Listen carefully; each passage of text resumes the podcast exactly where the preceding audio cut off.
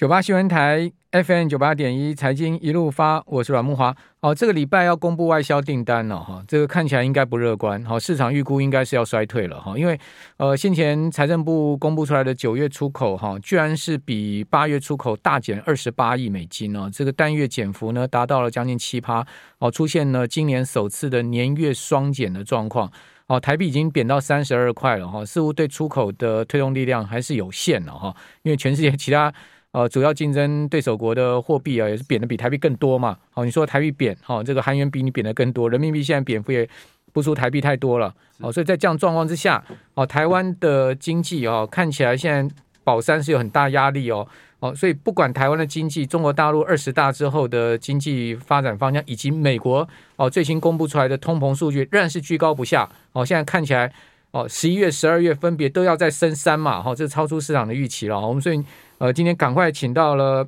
呃中经院的副院长王建全王副院长到我们节目现场，帮大家来纵观哈、哦、台湾、中国大陆、美国的这个经济的未来的展望。哦，副院长你好，好，呃。主持人好，呃，各位呃观众大家好，好，那我们现在有直播啊，大家看 YT 也可以看到我们现在目前的直播画面。呃，请请问副座，这个十月的呃整个九月的出口怎么会摔得这么惨呢？其实哈，最早是今年哈。今年上半年其实表现很好，最主要呢，我们去问的厂商，最主要原因是去年下半年的延单，比如说中国封城、东南亚封城，所以造成延单。可是呢，到下半年以后，发觉呢新增的订单不明，加上呢库存太高，特别是呢因为解封以后，对这个线上的一些 PC、Laptop 哈笔电。还有 panel 哈面板，其实的需求都在下滑，所以现在台湾，但是还有一些成熟制程的 IC 制程也在下滑。不过现在最强的就是一个先进制程，还撑在那里。像比如说 AI 五 G 啦，先进的一些制程的东西还撑在那里。所以现在看起来就是因为整个出口哈，整个电子业跟半导体，其实整个景气循环是在往下走的哈。那出口因为为什么哈？因为全世界四分之三的经济体的 GDP。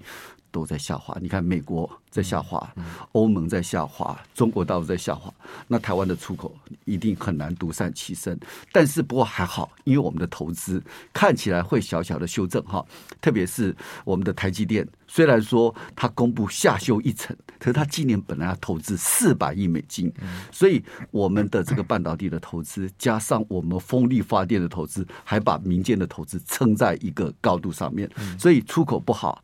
这个投资平平哈，但是呢，今年因为国境开始解封了，所以希望内需加上如果说政府的各部会有些刺激内需的动作的话，今年哈央行估计大概是二点，明年是二点九零的经常率。如果内需可以起来的话，或许可以撑到三 percent，这就是我比较乐观的预期。这样子等于说，因为 GDP 最主要就是内外需嘛，是两个。两个相加减嘛，是。那现在看起来外需不行了，只能靠内需了。是。好，内内内需呢，就只能靠这个民间消费跟投资，是。还有政府支出带动嘛。是。是。好，那所以在这三块，就是撑住台湾经济。呃的基本盘了，哦，但是你说经济要大幅增长，可能性就没有。这就是比较有有经济大幅增长都要靠出口的。是是是，所以这个就就说看起来就说，如果政府的投资哈，比如说现在就是民间投资可能平平，但是政府的投资、公营事业的投资可以把它撑起来，加上内需哈，这个解封以后，如果政府还有一些扩大内需的政策的话，那内需因为内需占台湾 GDP 的比重是四十五 percent，所以内需占的比重很高。我们过去几年都是基期很低，因为是。COVID-19 的关系，所以它是零啊，零成长。如果今年基期比较低，加上政府的政策可以把内需拉起来的话，保善还是有点希望。嗯，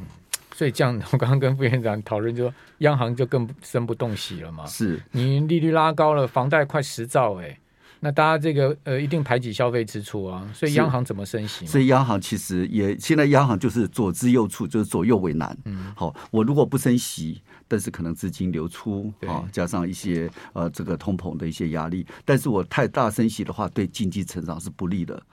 是，副院长，您觉得会不会有金融风暴？不管不管台湾本土或者是说国际的，因为。呃，最近一些知名学者哈，甚至在最近在立法院也有立委咨询嘛，哈，说会问金管会主委说会不会有金融风暴？金融风暴哈，其实大家一开始预期是俄罗斯，对，因为俄罗斯那个油价啊等等等，但是俄罗斯反而是油价上涨，外汇存底增加，反而是撑住了。嗯，好，那现在就是担心就是一个新兴工业国家，因为美国升息，美元太强，资金流出，加上美元计价的债务，公债的债务提高，所以这个新兴国家，比如说我们当常提到的就是阿根廷、巴西。土耳其、南非这个比较看起来比较危险，但是现在连欧洲国家，过去曾经经过欧债危机的国家，其实它的债务并没有显著的改善。好，那再来就是一些，比如说就没有改善，那比较像孟加拉、巴基斯坦这些都出过，斯里兰卡都出过先后大小的问题。哈，所以呢，通常是在金融比较有问题的时候，这时候一这一般的一些量子基金、避险基金会找一个比较脆弱的国家。比如说最近看到的是英国脆弱的银行，比如说这个瑞士信贷，好去做一个找一个突破口，然后这时候就会从小型的金融包衍生到扩大到全球哈。但是目前看起来，整个的一些各国的外汇存像，像这个金融体系，其实比二零零八年好很多，所以看起来就是。如果不会有扩大的情况的话，像瑞士信贷，现在很多人就觉得是过滤了，因为它很多的一些债券的违债券的都是以欧元计价，而不是用美金计价，对他来说可以舒缓很多压力。那英国最近又收回了他的一些减税的层面，开始征税，所以或许这个时候慢慢这些脆弱国家开始稳住的时候，就比较不会出现问题。OK，好，那呃，您您怎么看美国最近的通膨持续的居高不下？你看上周公布出来的 CPI，哦，哇，这个不管是核心的部分哈，或者说 CPI 的部分，哦，这个年月的这个呃增幅都超出预期嘛。好，那另外呢，上周五密西根大学的一年期跟五年期的通膨预期，哇，一下子这个超出预期，我想联准会都傻了，怎么怎么怎么升息升到三趴，这个通膨压不下来。这个因为为什么哈？其实通膨哈，大家都必须要知道，通膨有预期心理，所以它就像野兽，已经跑很久。因为通膨在二到三 percent 那时候是最好控制的，可是等到四五 percent 的时候，因为那时候联总会准备要连任嘛，所以那时候他讲通膨是短暂的。对。可是呢，等到四到五 percent 慢慢就通膨就像一个野兽一样，他他在睡觉的时候，你不要。操心它，但是它在翻身的时候，你在二到三 percent，你就必须要工具把它钳制住，要不然它这样脱缰野马，它就像一个领先指标。但通那个央行的货币政策，其实从央行到这个商业银行到企业部门到消费部门，其实有半年时间的落差。所以一个领先起跑，一个落后追，当然你必须要又大又快又猛的猛爆式的升息，才有办法限制住。啊，所以这个时候看起来是追得很辛苦。那美国的这个虽然说我们的这个九月的这个 CPI，美国的 CPI 是八点二，比八点三好哈，比上个月八点三好，但是又又高于预期，加上它的核心物价六点六 percent，比六点五 percent 又来得高哈。最主要是可能是一些一些相关的一些租金上面都还没有下来，所以造成呢核心物价如果居高不下。代表控制通膨的力量不够，所以到十一月、十二月恐怕再升三码。今年本来预计今年年底是三到三点五，可是现在看起来目前已经三了。如果再升两个三码，就到四四点五 percent。如果明年有人预计还会再升起两码的时候，明年就到年初就到五 percent 了。所以这是一个很可怕的，因为通膨大家都不知道说通膨是这么的可怕，因为通膨如果失控。它就是一个领先指标，领先起跑，通膨会自我实现。你说通膨，他说通膨，大家抢的物资的时候，通膨就会居高不下，而货币政策就必须要在后面苦苦追赶。这是一个为什么通膨打不下来的很大的原因。如果明年美美国的非方率到五趴，好，甚至更高的话，那美国十年期国债殖利率至少四点五到五趴之间嘛？哇，那这个对。台湾的持有国债很，美国国债很多的寿险公司压力很大，是是压力很大。现在美国的十年公债率已经上升到四 percent，因为十年公债率对通膨是很敏感的。对啊，如果说今年年底升到四点五，那其实对这个公债利率也会升高，那对台湾的一些压力也就会增加。比如说对股汇市都会有影响，因为股市如果我今天投在十年期公债值利率有五趴的话，那我如果投资股市只有两三趴的。殖利率的话，我大概就跑到连台积电每年配十一块的股息，它跌到三百，殖利率才三点六啊。对，是你四百块殖殖率都还没三趴，啊。哦，因为这种公债殖利率其实是很多长期，比如说退休金、对主权基金投资的对象，所以它比较起来，如果说看起来殖利率差很多的时候，其实资金就跑掉了。那呃，回到中国大陆的角度，因为二十大现在还在开嘛，哈，看起来这个呃，我看到上周末已经公布出来那个呃所谓入场的这个好像四十六还是四十七个常委的名单，对不对？哦，感觉起来哎，里面很多习近平的人嘛，是当然，看起来习近平应该可以持续的 这个继续执政哦，这个应该看起来没什么问题，因为他在那个开幕式上面特别把他过去十年的整个经济的展现啊，这漏漏等的讲了一大篇嘛哈，然后呃，您您怎么看呢？就是说。下一个五年，习近平要做什么，以及中国大陆的经济会往什么方向发展？他现在讲的第一个就是中国的现代化嘛，哈，然后希望说中国成为世界的强国，包括文化强国、教育强国、人才强国、体育强国、科技强国，然后希望中国到在二零三五年达到这个中等发达国家水准，大概就是两万美元所得，人均所得。我帮他算了一下哈，现在大概是一万二嘛，哈，但是如果中国大陆每年成长四 percent，嗯。十三年来哈，到二零三五年，其实就有可能达成所谓的两万美元所得。好，但是这个是要考虑到四 percent 的成长率，未来十三年都是四 percent，加上中国的人民币没有对美元相对贬值的情况下，它就有能力达成。好，这个就是它的长期目标了。所以它其实，但是呢，它其中也也提到了两岸的问题嘛，他就是说两岸的统一。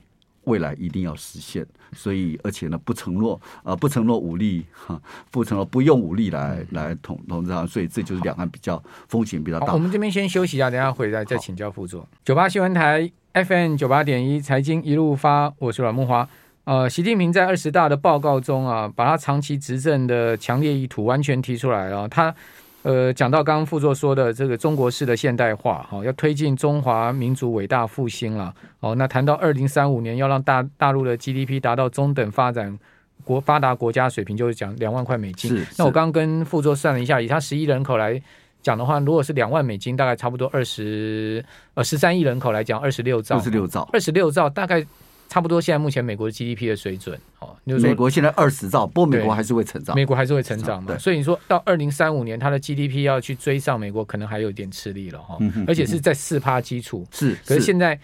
这个大陆的民间学者估计呢，大概每一年未来十年有两趴就很不错了。我不晓得，呃，副座怎么看？我们因为中国大陆现在面临到很多问题了。第一个是限电的问题，第二个是清零的问题，第三个是房地产泡沫问题，第四个是人民币的贬值，当然造成这个通膨问题。那对外还有美中的贸易战。“一带一路”科技，还有两岸的一些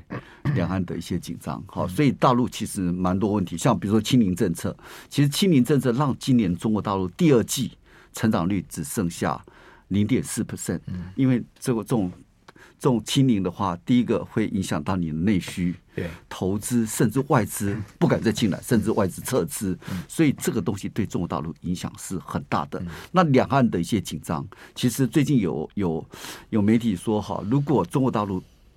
封锁台湾或是侵犯台湾，如果欧美抵制的话，可能全世界会损失二点五兆美金，但是中国大陆就会损失一兆多美金。当然，对中国大陆来说，你这个一些紧张，它会让它的一些整个经济会往下修正，加上它房地产泡沫，因为房地产泡沫会影响到内需。那现在有人提到，中国大陆会不会陷入像日本失落的十年？因为日本的一九九七年的一九九零代的经验就是房地产跌价，企业忙着还债，然后消费者不敢消费，投资不敢消投资，所以造成失落的十年，因为变成恶性循环，投资人不投资，消费人不投资，不不消费，那投资更少，消费更少，就变通货紧缩，变成陷入失落的十年哈，甚至二十年，所以中国大陆也要稍微稍微警惕一下，就说这些东西对它的未来的的情况是有影响。所以我觉得中国大陆现在专心对付它的内政，解决它的泡沫，可能更重于对两岸的一些问题。嗯，加上呢，俄罗斯跟那乌克兰战争，或许它的俄罗斯的战略、它的武器、它的未来的整个价值观。会影响到，会引起欧美的一些反弹，所以中国大陆在对台湾的一些威胁的时候，也要重新思考要不要这么强硬哈。当然，他讲说两岸必然统一呀，一国两制等等等哈，但是必须要考虑到它的成本效益，它的俄罗俄乌战争的一些东西，加上它内政的问题没解决的话，我想它短期内应该不会对台湾产生很大的威胁。它人民币呃已经破七点二了嘛？是。那最近呃最低有到过七点二六附近。是。呃后来他一波这个人民银行出来喊话说，你不要小看我们人民银行捍卫人民币的决心。之后呢，人民币从这个大概七点二六一路大概升回七块附近。那这两天又重新来到七点二，看起来一副又要破底要破底的味道。呃，您您看，呃，北京真的能 hold 得住人民币汇价吗？不能 hold 得住这个资金的大幅的外流或外跑吗？这个我觉得现在是有点困难的哈，因为美国一直在这个有避险，美元避险，这将美国的升息效应没有停之前，美元都一直留在强势，所以对中国大陆、对亚洲国家货币会有一些竞变。那过去从这个金融风暴经验就是日币、人民币。稳住以后，亚洲国家才停止竞贬的情况。那现在因为日币还在贬，日日元快到一五零了。对，日币还在贬，所以日币贬对人民币也会产生冲击。那你看，现在韩元，韩元贬了大概二十趴，日币贬了差将近二十五趴，台币也贬了十五趴，人民币贬了十三趴。所以看起来这个就还在竞贬。所以一旦日币跟人民币同时直贬的话，恐怕亚洲货币才可以慢慢的停下来。可是日元现在已经来到了接近一四九哈，快一五零了，是，已经是三十几年来的低点。它甚至跌破了这个这个以前的一些低点，所以很可怕，很可怕。那您觉得台币三十二块这个汇价呢？您觉得台币中中长期怎么看呢？台币中长期啊，因为台湾其实基本面相相对是好的，但是因为美元太强势，不是台币弱势，是美元太强势。那亚洲国家在竞贬风潮，如果人民币跟日币没有持贬的话，恐怕亚洲都还是一个一个问题。所以第一个是美元如果停止升息或者开始降息，好，或者是日币。这个人民币，因为过去的经验就是日币、人民币开始稳住了以后，亚洲货币就会停止竞贬的一些风潮。所以第一个看日币哈，人民币会不会停止变？再讲美元升值会不会慢慢缓和下来？日元看起来要止贬不太容易哦，感觉起来日本人可能自己都不太相信自己的货币会止贬了嘛。日元、日银这一直在。还是坚持大宽松，然后全世界已经紧缩到不能再紧缩，一直在拉高利率。因为日币贬值以后，对它进口东西贸易逆差，所以对它的的这个币值要 hold 住也不容易。但是呢，通常我们货币政策在理论告诉你都是 overshooting，一定是超饼以后才拉回来。那日本如果说这次的这个贬值对它的观光、对它出口有点帮助的话，或许基本面看。但是因为日本现在就是进口的油价太贵了，对啊。我我我一个朋友前两天从那个京都传了他在京都，他因为他去那边开会啊，一个医生朋友去去京都开会，他说。日京都一个观光客都没有。不，我我刚从日本回来，欸、我礼拜礼拜六从，因为那个时候还没解封。对、嗯，那时候我是十月十号出去的，嗯、我大，但是这两天我要回来的时候，我去开会出差。OK，但这两天开始人有点多一点，多到那个银座这个银座的时候，开始人稍微多一点。嗯，然后那时候我们刚去的时候，是所有的人来服务我们这一团。都几乎没有关，就十月十号那时候还没解封。Oh, OK，那现在开始解封，我看银座的人有稍微多一点，但是跟以前的当然跟盛况是没有办法，但是这慢慢来，因为因为这个东西开始解封，你比如说你很多去买什么东西免税店也都比较少。Okay. 因为你你这个需求少，供给也少了嘛。那、嗯、但是解封以后，对它多少会有帮助？物价真的有很明显上来吗？您感觉日本物价，日本的物价对我们来说，当然我们变得很便宜。哦、因为你去买东西的时候，用以前是用一比三点五，现在是一比五。OK，那你东西所有看起来都很便宜，所以很多人我们看到我们几个那个出差朋友都还买去买那个名牌包，因为他说买一个就赚了好几千块。OK，所以就说日币的贬值对它的这个一些国外的观光客是很大的吸引力。好，好，那呃，或者整体而言呢，我们觉得台湾的出口，我们可以看到第一个呢，就是说很侧重在半导体上面。您刚刚讲说，其实现在也只剩下台积电了嘛，哈，就是说台积电的整个整个状况还不错，其他大概也都不太行了哈。那我们可以看到，整个半导体大概占台湾出口大概百分之三十五，就就单基础电、基础电那个基础呃基体电路、哦，基体电路。如果你要把什么电子零组件那个还有包括呃什么直通产品加进去的话，可能已经占到差不多五十趴了吧？哦，超过五十趴。另外就是台湾最主要一半的出口还是到这个呃香港、中国大陆是哦。那这样子的情况遇到了现在美中的这个。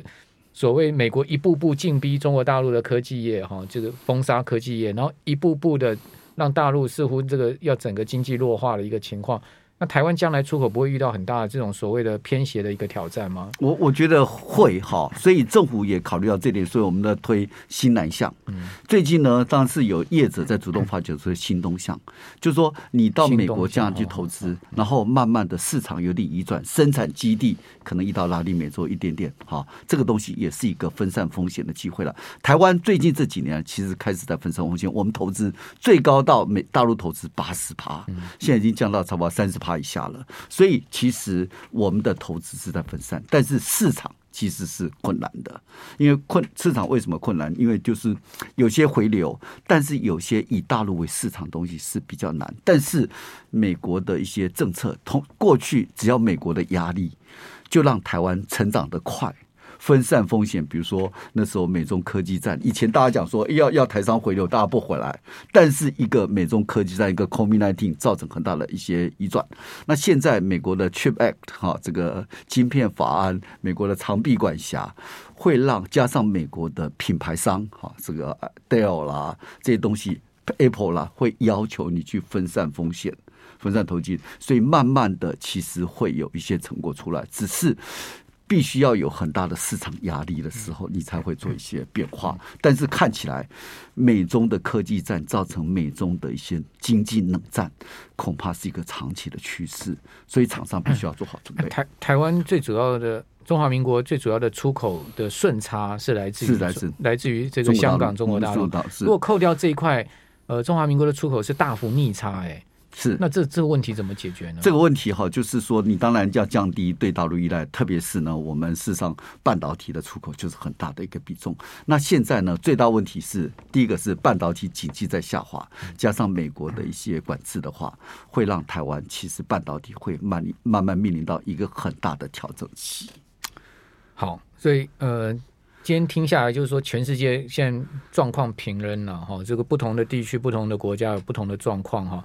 哦，这个看起来未来是挑战很多，未来挑战很多，但是我、啊、我觉得就是说从内需，嗯、那政府也要开始做好分散风险，加上产业要开始分散，哈，好，这个才非常谢谢中经院王建元副院长。